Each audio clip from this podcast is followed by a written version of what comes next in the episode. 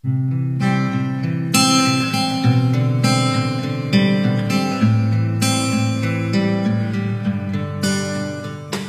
上好，这里是晚安派。下面要讲述的故事是一位来自匿名网友的投稿。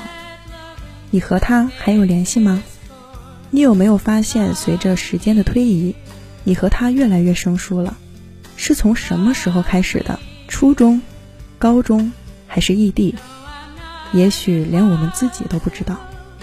越来越多的时间，我们面对屏幕，不自觉的快速浏览，不自觉的跳行。耐不住性子慢慢体会，于是乎产生了一个又一个的误会。曾经的如胶似漆，到现在的无从谈起。我曾看过一段话，感觉很现实又很遗憾。长大后，某些关系断得悄无声息，似乎爱情也存在阶段性。过去的我们在一起很快乐，后来的我们长大了，大家都奔向了不同的人生轨迹。我们的经历、阅历，甚至于三观，让我们不再兼容。当大家的方向和步调不一致的时候，便是这段关系散场的开始。我自然也感受到了这份阶段性。我想，我已经很久很久没有和我的高中同桌聊过天了。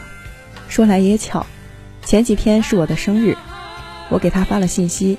我的生日比较特别，过的是农历，于是每一年的日子都不一样。当我知道今年的生日和他是一天的时候，我很高兴。我想着一定要为他送去祝福，于是零点，我给他发去了生日祝福。只不过我还没收到他的回复，就看见了一个大大的红色感叹号。我意识到，自己也许被删了。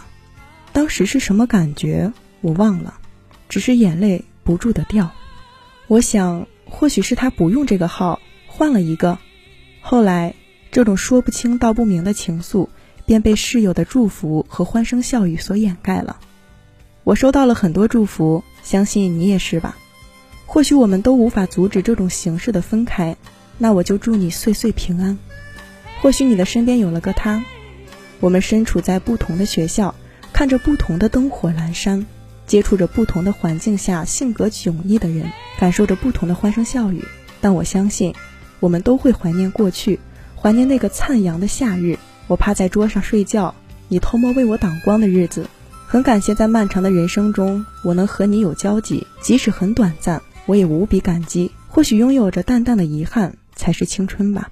好了，今天的晚安派就到这里了。一切的美好可以留在回忆里，好好珍藏。晚安。